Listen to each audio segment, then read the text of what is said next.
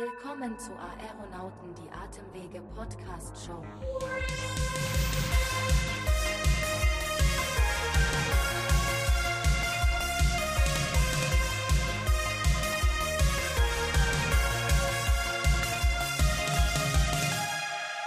Hallo, liebe Hörer und Hörerinnen. Heute übernehme ich mal wieder die Begrüßung von euch bei den Aeronauten. Wir sind Florentine und Sebastian, euer Host-Team in dieser Staffel. Und wir freuen uns, dass euch der Podcast so gut gefällt, dass wir inzwischen schon bei der zweiten Staffel sind. Heute geht es um ein Thema, mit dem die ganze Welt die letzten zweieinhalb Jahre konfrontiert. Sag nix. ähm, ich könnte mir vorstellen, es ist Corona, ähm, Covid-19. So langsam gibt es aber auch wieder ein paar andere Gesprächsthemen im Radio und im Fernsehen und im Podcast-Business. Ähm, wir könnten also Glück haben, dass uns nicht gleich alle Hörerinnen und Hörer abgesprungen sind, ähm, nur weil es wieder um Corona geht, irgendwie. Ja, also ich glaube, interessant bleibt es dennoch. Und ähm, ich weiß, das Thema war sehr präsent in den Medien und ähm, ja, leider auch im kompletten Alltag von jedem. Heute soll es aber nicht nur um Covid-19 alleine gehen, sondern welchen Einfluss die Erkrankungen auf Menschen mit COPD hat. Und dazu haben wir wieder Herrn Dr. Deseo bei uns zu Gast. Er ist Leiter in Köln für ambulante pneumologische Reha und Sprecher für die DGP, die Deutsche Gesellschaft für Pneumologie. Hallo Justus. Also ich sag einfach mal Justus, wir sind ja schon dabei geblieben, wir sind bei Folge 12. Ja, ich, wir machen das jetzt sagen, mal ne? so, ne? Hallo Florentina, hallo Sebastian. Hallo, schön, Moin. dass du bei uns bist. Sag mal, Justus, wie hast du in den letzten Jahren in der Corona-Pandemie deinen Praxisalltag erlebt? Es hat sich für mich wirklich kaum was geändert. Hintergrund ist ganz einfach, wir sind immer schon eine Terminpraxis. Bedeutet, die Leute kommen mit einem Termin und da gab es, letztendlich gab es da zwei verschiedene Motive. Die einen haben gesagt, na, jetzt mit der Pandemie, das ist mir alles zu unsicher, ich möchte gar nicht vor die Tür und haben ihren Termin abgesagt. Und die anderen haben gesagt, ja, gerade wegen der Pandemie und meiner Vorerkrankung, ich möchte sicher sein, dass bei mir nichts schief geht, sind dann zusätzlich gekommen. Und das bedeutet unterm Strich, in meiner Praxis kann ich das so sagen, hat sich nicht viel getan. Ich weiß aber, dass im Hausarztsektor das ganz, ganz anders war. Die haben unglaubliche Belastungen gehabt. Die mussten Impfungen organisieren. Die mussten ganz viele Termine zusätzlich einräumen für Menschen, die eben akut an Corona oder Covid-19 erkrankt waren. Ich bin da einer der wenigen Glücklichen gewesen. Nun haben ja Menschen mit COPD häufig ein größeres Risiko, an schweren Verläufen bei einer Covid-Erkrankung zu erleiden. Auch das Risiko für Lungenentzündung und Lungenversagen ist erhöht. Hast du denn viele Covid-Patienten und Patientinnen mit Covid-19 in deiner Praxis gehabt und behandelt? Definitiv. Also ich habe, wenn man es ganz grob rechnet, zwischen 30 und 50 Patienten pro Tag und Boah. sicherlich zehn, ja, sicherlich zehn davon kommen, weil irgendwas ist, was sich im Zusammenhang mit Corona abspielt. Und wenn man so die beiden Grundkrankheiten nimmt, Asthma und COPD, das sind so die beiden Sachen, mit denen wir Lungenfachärzte uns zu, zu großem Teil befassen, dann haben Menschen mit Asthma tatsächlich ein geringeres Risiko für den schweren Verlauf und Menschen mit COPD haben ein höheres Risiko.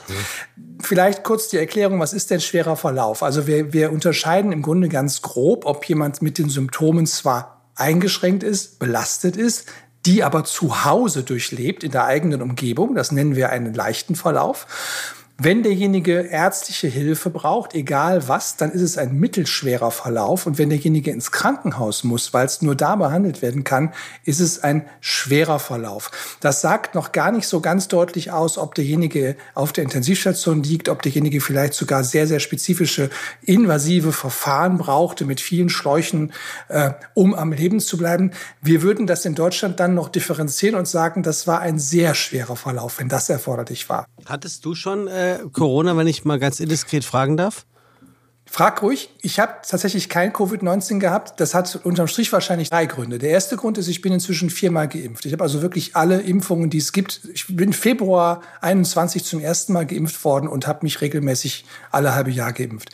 Das zweite ist, ich achte wirklich drauf. Also wir haben im Privaten, wenn wir uns treffen mit Freunden, dann machen wir vorher alle nochmal einen Schnelltest zu Hause, schicken uns den äh, per Smartphone zu und sagen hier alles sauber und sind wirklich sehr zurückhaltend gewesen, was so Menschenansammlungen anging, also viele so Partys mit mehreren Leuten oder sowas. Und das dritte ist, ich habe Blutgruppe null und es gibt zumindest Hinweise, dass das auch ein schützender Faktor sein kann, dass Menschen mit Blutgruppe null sich etwas seltener anstecken. Aber da habe ich wahrscheinlich auch ein bisschen Glück bei. Ich habe auch eine sehr gute Freundin, die hat auch Blutgruppe null und äh, die sagte mir das auch, dass das so ist und dann bekam sie es justus. Just. Ja, das ist in der, in der Statistik ein ganz einfaches Thema. Dass etwas häufiger oder seltener passiert, heißt ja nicht, es passiert mm, nie oder ja, ja, immer. Klar, also ich sag ja. mal ganz banal, wenn 80 Prozent der Leute durch irgendwas geschützt worden sind, haben 20 es trotzdem gekriegt. Ne? Also mm. das. Also meine, meine Frage zielte deswegen oder ich kam mm. deswegen drauf, weil du ja sagtest, dass du 40 bis 50 Patienten pro Tag hast. Also du hast, das heißt, du hast ja wirklich einen ordentlichen Durchlauf an, an unterschiedlichsten Menschen, die viele, viele Kontakte haben. Ähm, ich gehe davon aus, dass du äh, wahrscheinlich mit Mundschutz behandelst nach wie vor und die Patienten, Patientinnen auch mit Mundschutz in deine Praxisräume kommen. Aber ja. es sind ja trotzdem ordentlicher Durchlauf, den du da hast, ne? Es gibt so fünf simple Dinge, die man tun kann, um das Risiko der Infektion zu vermindern. Und die machen wir alle in der Praxis. Das erste ist möglichst kurze Aufenthaltsdauer. Das bedeutet, wenn jemand zu uns in die Praxis kommt, dann schauen wir, dass der möglichst, also ich sage mal möglichst, ja, unter 15 Minuten bei uns ist. Denn je kürzer ein Mensch sich mhm. in einem Raum aufhält, desto geringer ist das Ansteckungsrisiko. Das zweite ist möglichst wenig Menschen pro Raum. Das heißt, wir haben aus dem Wartezimmer zwei Drittel der Stühle entfernt. Nur die, die wirklich gleich dran sind, warten warten im Wartezimmer, alle anderen warten vor der Tür. Denn je weniger Menschen im Raum, desto geringer ist das Ansteckungsrisiko. Dann haben wir alle einen Mundschutz an, Patienten auch im Mundschutz an. Dann wird gelüftet, gelüftet, gelüftet. Im Winter stehen alle Fenster auf, die Raumluft wird ununterbrochen ausgetauscht und wir verzichten aufs Händeschütteln. Und tatsächlich, das sind Maßnahmen, die wissenschaftlich gesichert helfen, die Ansteckungsquote zu verringern. Und ich bin das lebende Beispiel mit jedem Tag 30 bis 50 Kontakten bislang ist nichts passiert. Mhm. Okay, äh, sorry für den Exkurs, nee, aber äh, Florentine. fand ich auch ganz ja, spannend, muss ich sagen. Muss ich auch sagen. Wir sind beim Einfluss von COPD auf Covid-19 gewesen und äh, da bleiben wir, glaube ich, auch. Ja, definitiv, weil es wäre mal spannend zu wissen, muss die äh, COPD-Therapie bei einer Covid-19-Erkrankung in irgendeiner Form angepasst werden? Man kann das ganz grob in zwei, mit zwei Aussagen beantworten. Die erste ist nein. Das soll einfach bedeuten, die Therapie der COPD wird auf jeden Fall fortgesetzt. Also wenn jemand sagt, ah, ich weiß nicht, ich habe jetzt dieses Covid-19, darf ich meine Medikamente weiternehmen? Es, äh, die Frau, der Mann soll sie auf jeden Fall weiternehmen. Die zweite Sache ist, sie wird angepasst, aber im Sinne einer ja, Anpassung, wie man sie auch sonst bei Atemwegsinfekten vornimmt. Also wenn Menschen an COPD leiden, dann gibt es eine Situation, die nennen wir mit dem Fachbegriff Exacerbation. Auf Deutsch ist das eine akute Verschlechterung der Beschwerden. Also wenn jemand sagt, seit zwei Tagen kriege ich schlechter Luft. Seit zwei Tagen habe ich viel mehr Husten als sonst. Alle Bronchien sind voller, voller Schleim. Dann ist das eine Exacerbation. Und ein Hauptauslöser solcher Zustände sind Virusinfekte. Das heißt, das gibt es also auch schon mit, seit Jahren in der Winterzeit durch alle möglichen Erkältungsviren. Jetzt macht das auch Corona. Das heißt, wenn ich jemanden sehe, der an einer COPD leidet und jetzt Covid-19 hat, dann wird das auch behandelt wie eine Exacerbation, also wie ein Virusinfekt generell bei COPD. Und wenn du so viele Patienten, mit so vielen Patienten und Patientinnen in Kontakt getreten bist, die Covid-19 hatten, hast du denn auch Erfahrungen mit Long-Covid-Syndrom oder Post-Covid-Syndrom gemacht? Definitiv. Also das ist tatsächlich ein Riesenthema. Ich kann sagen, als Pneumologe sehe ich ganz viel davon. Das ist natürlich auch, man nennt das ein Bias, ja ich sehe ja nicht die, denen es gut geht, die sagen, ich habe fünf Tage ein bisschen was gemerkt, danach habe ich mich negativ getestet und alles war gut. Ich sehe ja fast ausschließlich die, die sagen, nee, nix ist gut. Und da muss man wirklich sagen, unabhängig davon, wie schwer der Verlauf war. Also nicht jeder, der auf der Intensivstation lag, ist nachher schwer krank. Nein, es gibt Menschen, die lagen auf der Intensivstation und sind vier Wochen später wieder auf der Arbeit. Umgekehrt kann es sein, dass jemand sagt, das war gar nicht so dramatisch. Ich war zu Hause, ich hatte zwei Tage Fieber, ansonsten waren es vor allem Halsschmerzen und der hat nach einem halben Jahr immer noch nicht seinen Gesundheitszustand wiederhergestellt. Heißt also auch für Betroffene, ich muss mir keine Gedanken machen, ob jemand mich ernst nimmt oder nicht ernst nimmt, weil die Ursprungskrankheit gar nicht so sehr ausgeprägt war. Wenn ich nach Wochen, Monaten nicht wegkomme von der Einschränkung, also Belastungsluftnot, Wortfindungsstörung, Gedächtnisstörung, ähm, Herzrasen, darf ich mich damit an Ärzte wenden und sagen, tu bitte was. Sind denn Menschen mit COPD häufiger von Long-Covid betroffen? Das kann man nicht genau sagen. Also ehrlicherweise ist, ist die Statistik dazu nicht eindeutig. Also Sie haben ein höheres Risiko für einen schweren Verlauf, das sehr wohl. Ob am Ende mehr Long-Covid rauskommt, ähm, ist unterm Strich für den Einzelnen gar nicht so sehr von Bedeutung. Denn wenn das hat, dann soll man es behandeln, dann soll man ihm helfen. Und wenn er es nicht hat, hat er Glück gehabt. Und die Leute haben wenig davon zu sagen, haha, die Wahrscheinlichkeit war ja gering, aber ich habe es trotzdem. Ne? Ich finde ja auch, dass diese Definition für Long-Covid relativ schwammig formuliert ist. Also das ja sehr allgemein gehalten ist, ja so eine Mischung aus klinischer Diagnose und weiterführender Diagnostik, um dann halt als Differentialdiagnose ausgeschlossen zu werden. Ähm, das ist ja alles sehr, sehr allgemein gehalten. Was würdest du sagen, sind aus deiner Erfahrung die drei vorherrschenden Symptome bei Long-Covid? Ich fange mal an mit der Definition. Wir, wir streiten sogar schon darüber, was Covid eigentlich ist. Also es gibt Kollegen, die sagen, nur wenn eine Pneumonie, also eine Lungenentzündung durch Viren nachgewiesen ist, dann ist das auch ein Covid-19, also eine Coronavirus äh, Associated Disease oder Induced Disease. Da habe ich das erste Mal heute gehört, muss ich gerade mal sagen. Ich höre heute das erste Mal überhaupt, wofür Covid steht. Und ich schwöre euch, es geht zwei Drittel der Zuhörer und Zuhörerinnen hier so.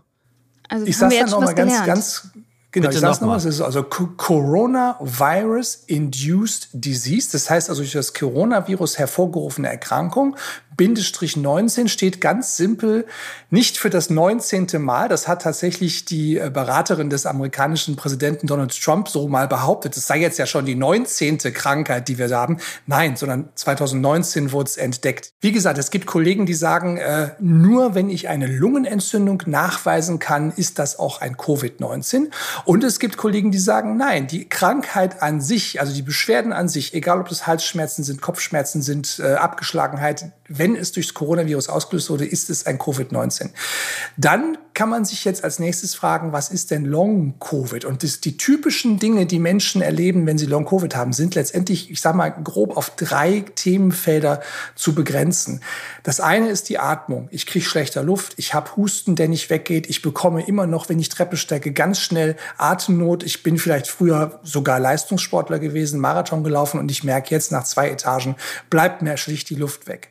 Dann gibt es die, bei denen das Herz-Kreislauf-System betroffen ist. Die berichten zum Beispiel darüber, dass sie immer viel höhere Herzfrequenz hatten als vorher, was auch ein unangenehmes Empfinden ist. Ja, wenn du sonst eine Herzfrequenz von 60 hast, wenn du auf dem Stuhl sitzt und plötzlich ist das 110, das fühlt sich die ganze Zeit so an, als sei da wirklich was nicht in Ordnung. Also Herz-Kreislauf-System im weitesten Sinne als zweiten äh, großen Themenblock und das dritte ja, ist die Hirnleistung. Das geht los mit Schlafstörungen, Gedächtnisstörungen, Wortfindungsstörungen und das kann so beeinträchtigend sein, dass Menschen sagen, ich schaffe es nicht am Computer zu arbeiten, nach zehn Minuten bin ich fertig, ich kann mich nicht mehr konzentrieren, ich kriege Kopfschmerzen, ich muss das aufhören. Das sind so die drei groben Themenfelder, Lunge, Herz und Hirn.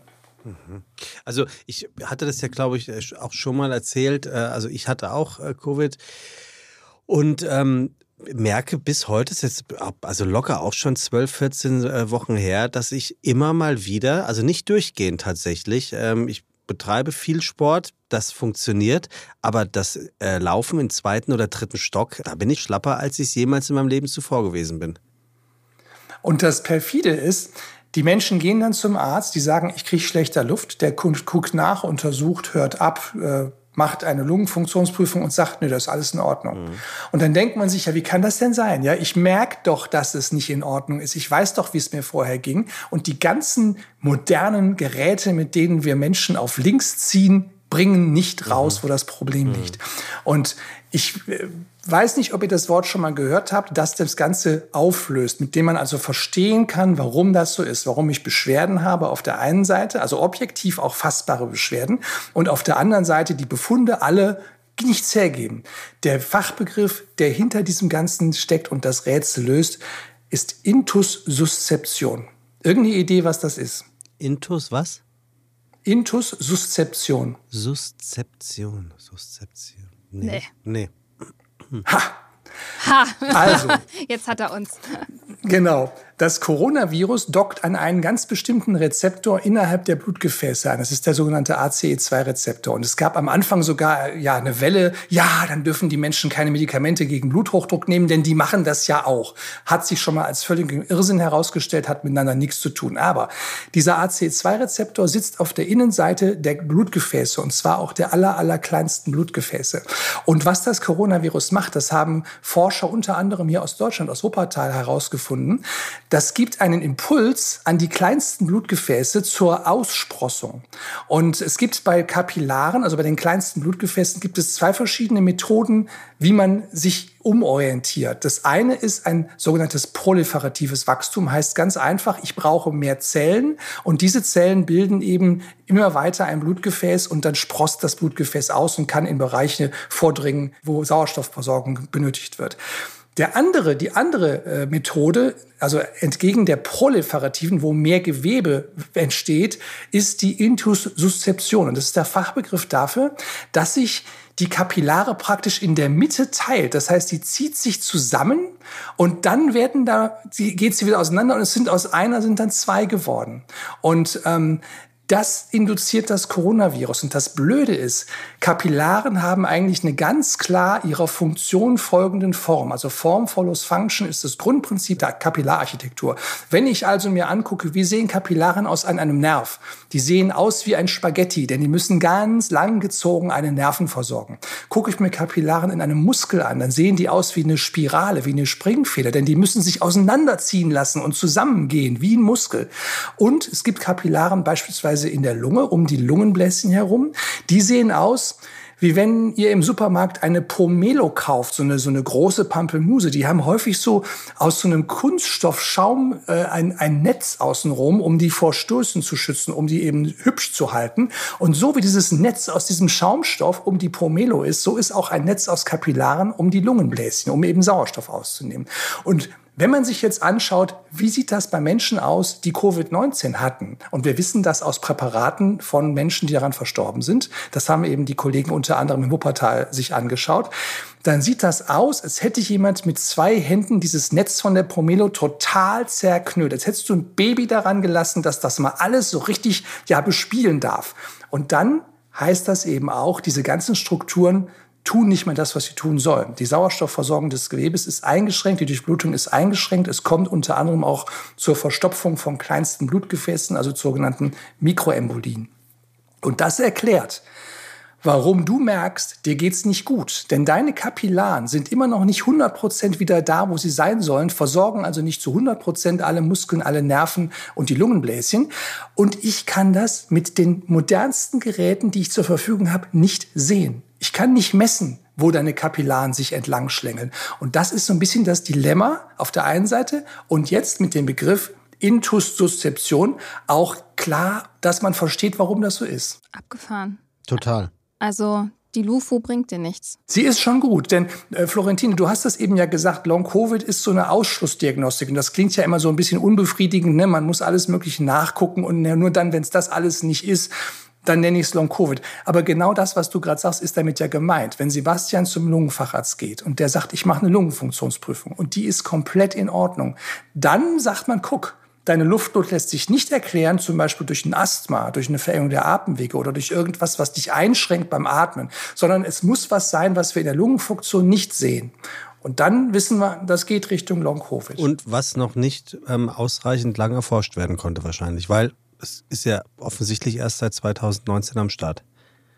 Ja, absolut das. Und wie gesagt, die, die äh, Kollegen, die das rausgefunden haben, die haben das in der, ähm, ja, wie gesagt, der bedeutendsten Zeitschrift der Medizin im sogenannten New England Journal of Medicine veröffentlicht. Das bedeutet, wie hochkarätig das war, was sie da entdeckt haben. Ja, also es gibt keine Messmethode. Es gibt nur die Ausschlussvariante, dass man davon ausgehen kann, dass es das am Ende ist. Aber irgendwas tun muss man ja am Ende des Tages dennoch.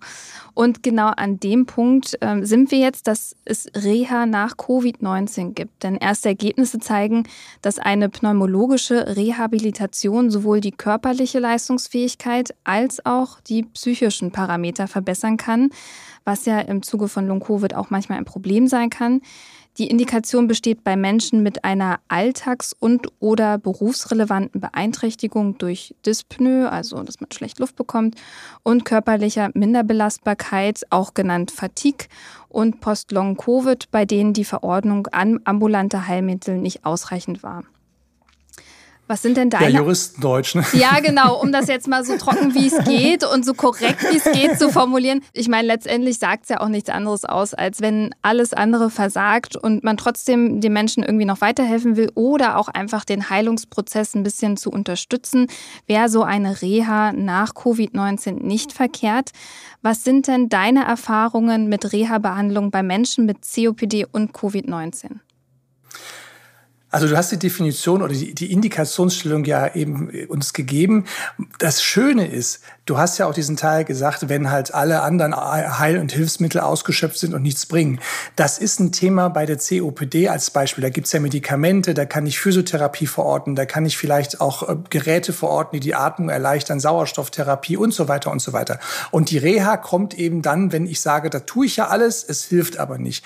Bei Covid-19 ist das anders. Wir haben keine keine ursächliche Behandlung. Also wenn Sebastian zum Pneumologen geht, der sagt, ihre Lungenfunktion ist gut, dann schreibt er dem ja nicht als nächstes ein Spray auf, sondern da muss man gar nicht so viele Hürden nehmen, sondern wenn ein Mensch sagt, ich merke nach Corona, ich kann immer noch nicht arbeiten. Und ich würde jetzt mal sagen, wenn jemand arbeitsunfähig geschrieben ist, nachdem er Corona durchlitten hat und es wird nicht besser, dann reicht das aus. Also dann kann man sagen, jetzt ist die Idee, bei der deutschen Rentenversicherung der Reha zu beantragen, Gold richtig. Je schneller, umso lieber, um wieder auf die Beine zu kommen.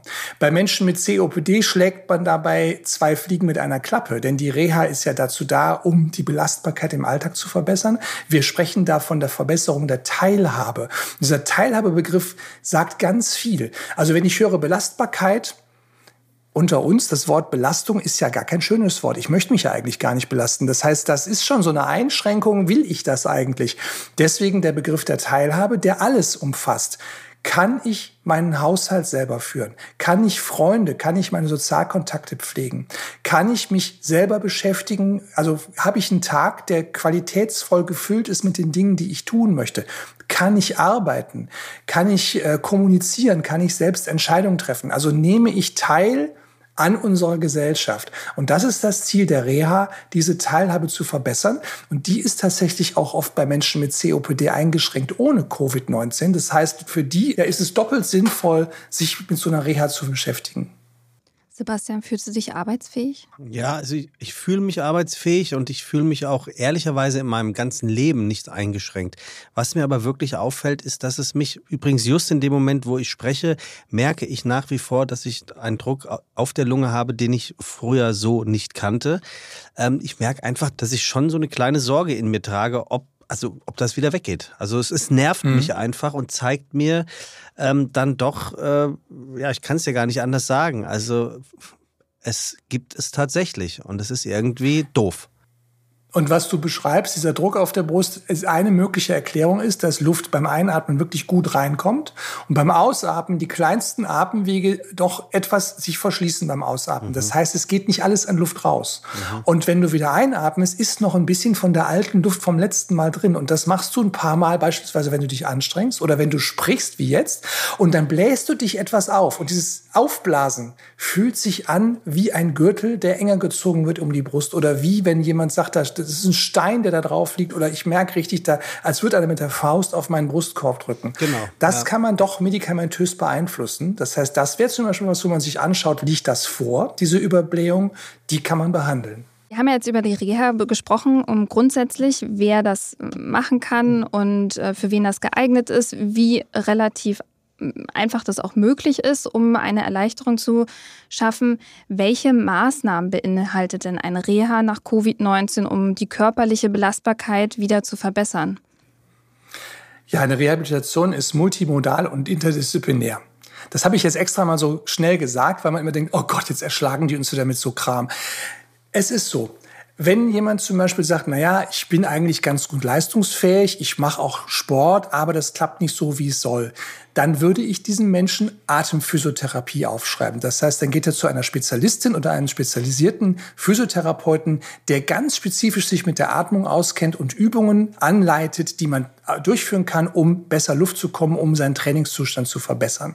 Wenn das nur nicht das Einzige ist, worum es geht, sondern es geht wirklich darum, ich schlafe schlechter, ich merke, ich komme die Treppe nicht mehr so rauf wie vorher, ähm, ich merke, ich habe immer noch diesen Husten, der nicht weggeht, ich merke vielleicht auch Beeinträchtigungen, was weiß ich, Rückenschmerzen oder Druck auf der Brust, was auch immer. Also wenn es ganz viele Dinge sind und man weiß auch, das kann ich gar nicht mit einer ganz bestimmten Methode alleine in den Griff kriegen, dann nennt man das multimodal. Also ich habe mehrere Ansätze. Das kann unter anderem sein die Physiotherapie, das kann aber auch ein durch Sportwissenschaftler angeleitetes körperliches Training sein, das können auch Medikamente sein, die dazukommen. Das, da kommt noch rein die Ernährungsberatung, da kommt noch rein der Psychologe, Logopädie, je nachdem Menschen, die Schlaganfall haben, zum Beispiel gehen auch in der Reha, die machen dann Logopädie. Das kann die Ergotherapie sein, äh, Sozialarbeiter, die sagen, naja, was können wir machen? Gibt es vielleicht die Möglichkeit, im Beruf etwas zu ändern in am Arbeitsplatz, um das äh, abzufangen? Und das nennt man dann interdisziplinär. Das heißt, verschiedene Spezialisten arbeiten gemeinsam daran, dass dieser Mensch, der jetzt gerade die Reha also absolviert, nachher wieder richtig im Leben steht. Oder zumindest auf einem weiten Weg dahin gekommen ist. Gibt es denn eine Regel, nach der man sagt, irgendwie so lange müsste die Reha-Dauer schon sein, mindestens, damit hm, die Leistungsfähigkeit merklich verbessert wird? Es gibt ein abgestuftes Konzept. Man kriegt zunächst die Genehmigung für eine dreiwöchige Rehabilitation. Die ist also der Standard, drei Wochen für, für Lunge. Es gibt auch Rehas, die von vornherein länger dauern, zum Beispiel, wenn es um ja länger äh, psychologische, psychiatrische Erkrankungen geht. Aber wir reden mal von Lunge, das sind drei Wochen. Während dieser drei Wochen prüft man, ob es sinnvoll ist, das zu verlängern auf vier Wochen. Das heißt, man kann während der Reha schon sagen, zum Beispiel, es geht so gut voran, das möchten wir weiter ausbauen, bitte genehmigt uns noch eine vierte Woche. Das tut die Rentenversicherung in der Regel. Es kann aber auch sein, dass jemand sagt, naja, die ersten zwei Wochen war ich so mit ganz vielen Dingen beschäftigt, die erstmal geregelt werden mussten. Ich habe erst ab der dritten Woche überhaupt gemerkt, dass es jetzt positiv wird dann verlängert man die Reha, weil man sagt, naja, jetzt haben wir gerade den Punkt erreicht, wo es, wo der Nutzen sich zeigt. Bitte gebt uns die Chance, das weiter zu, auszubauen. Also es gibt verschiedenste Gründe, warum man dann auf diese vier Wochen kommt. Und das ist auch in vielen Fällen der Fall, dass man, sag mal, dass man bei vier Wochen landet. Dann gibt es etwas, wenn jemand sagt, ja, ich merke schon, es geht in die richtige Richtung.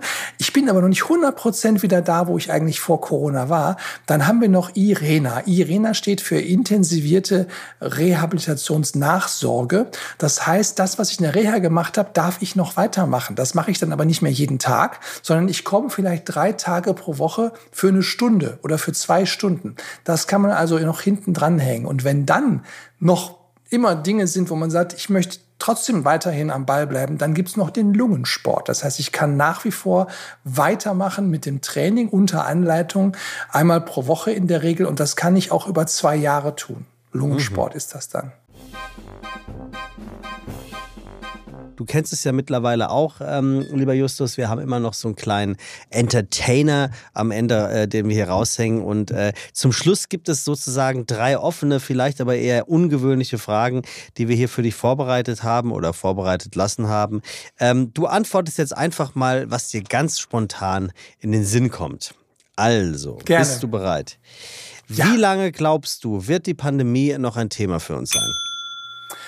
Ich würde mal chippen zwei, drei Jahre. Also wir gehen davon aus, dass die Viren über die Art, wie sie sich verändern im Laufe der Zeit attenuieren. Das heißt, immer weniger gefährlich werden. Das ist so ein beobachtetes Phänomen bei vielen solcher Erkrankungen. Nur das braucht seine Zeit. Also zwei, drei Jahre halte ich für realistisch. Ich glaube, wenn wir beide mal 80 sind, dann erinnern wir uns an fünf Jahre Pandemie. Mhm. Bei lautem Singen ist die Ansteckungsgefahr höher als bei normalem Sprechen. Also so steht es zumindest im Nature. Schlechte Nachrichten für alle Hobbysänger bei der Hausarbeit oder was? Gute Nachrichten für die Nachbarn, denn äh, Musik als störend wird empfunden, wenn sie mit Geräusch verbunden und und das ist so ein bisschen das Thema, ja. Ähm, ehrliche Antwort: Ja, Singen macht mehr Aerosol und deswegen mehr Ausatmung. Wenn ich alleine bin, ist das alles easy. Wenn ich in einer Kirche bin, und die ist nicht so groß, wie das die katholischen Gotteshäuser in den prachtvollen großen Kathedralen sind, dann ist damit einhergehend auch das Ansteckungsrisiko erhöht, tatsächlich. Mhm. Und dann noch die dritte Frage. Äh, ich verstehe die nicht so wirklich, äh, aber ich hau sie einfach mal raus. Seit Ausbruch der Pandemie sind die Verkaufszahlen für Haustiere jeglicher Art massiv angestiegen. Mehr ein Zeichen von Langeweile oder eines von Einsamkeit? Das Thema triggert ganz viel. Das ist tatsächlich ein Drama. Das muss man so sagen, ja. Menschen, die eben ja, eingeschränkte Sozialkontakte hatten. Es gab ja wirklich auch das Verbot, Familienfeiern wurden abgesagt, nichts war mehr. Und dann haben viele Menschen gedacht, guck mal, wir wollten doch immer schon einen Hund, wir sind beide berufstätig, wir haben das ja nie hingekriegt, jetzt sind wir zu Hause, lass uns doch einen Hund kaufen. Mhm. Das ist die eine Seite der Medaille. Jetzt hört die Pandemie langsam auf und die Leute stellen fest, diese Voraussetzungen, um mit diesem Tier gerecht zu werden, um die Verantwortung für dieses Lebewesen weiter übernehmen zu können, sind mhm. gar nicht mehr da. Und Wem das sind wirklich Dramen. Ja, es ist, die Tierheime quillen über von Ment, von Hunden oder von anderen Tieren, die abgegeben werden, weil die Leute sagen, na ja, wir können das eigentlich gar nicht, die Betreuung sicherstellen. Das war in der Pandemie, sah das halt alles anders aus. Also es ist ganz, ganz schrecklich, was da gerade passiert. Mhm. Okay. Ne, der soziale Rückzug und so, der verändert, glaube ich, auch Menschen. Und nach zwei, drei Jahren Pandemie reicht es dann auch irgendwo. Da kommen die kreativsten Ideen wieder zurück. Und ich sage mal so, trotzdem sind wir, glaube ich, alle froh, wenn sich die Lage irgendwann auch wieder so ein bisschen normalisiert. Vor allem, wenn man an die schweren Verläufe und Risiken für vorerkrankte Menschen denkt, gerade chronisch Kranke, auch bei COPD-Patienten und Patientinnen ist absolute Vorsicht geboten, wie wir heute gelernt haben. Wir haben auch gelernt, was ich super spannend fand und tatsächlich nicht wusste, dass die kleinsten Kapillaren der Lunge verändert sind, dass wir es aktuell noch nicht wirklich messen können und äh, die Therapie dafür auch ähm, vorhanden ist, aber auch, denke ich, noch nicht so in dem Maße untersucht. Also wird sich wahrscheinlich in den nächsten Jahren noch einiges tun, dass eine Reha nach Long-Covid keine schlechte Sache ist, gerade wenn man COPD-Patient ist und dass ein äh, Lungenfacharzt, der tagtäglich mit 30 bis 50 Corona-Patienten zu tun hat, sich nicht unbedingt anstecken muss. Ja, und ich hoffe, dass es auch dabei bleibt und sage damit recht herzlichen Dank an Dr. Justus Deseo für äh, die Zeit, die du dir ein weiteres Mal genommen hast. Schön, dass du am Start gewesen bist und äh, wenn euch dieser Podcast genauso gut gefällt wie Florentine und höchstwahrscheinlich auch Justus, mir sowieso, dann abonniert doch gerne die Aeronauten, die Atemwege Podcast Show. Macht das auf Apple, macht das auf Spotify oder macht das dort, wo ihr gerne ein Abo abschließen wollt, beziehungsweise wo ihr auf Abonnieren klicken möchtet. Wir freuen uns dementsprechend sehr darüber. Auch übrigens, wenn ihr eine Bewertung da lasst oder einen Kommentar, wo auch immer ihr das machen mögt. Äh, es geht mittlerweile überall. Und ja, wann hören wir uns wieder, liebe Florentine? In 14 Tagen. Oder in zwei Wochen. Bis dahin. Tschüss. Tschüss.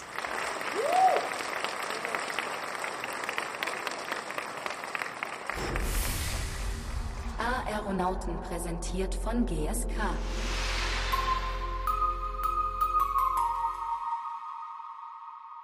Dieser Podcast wird produziert von Podstars bei OMR.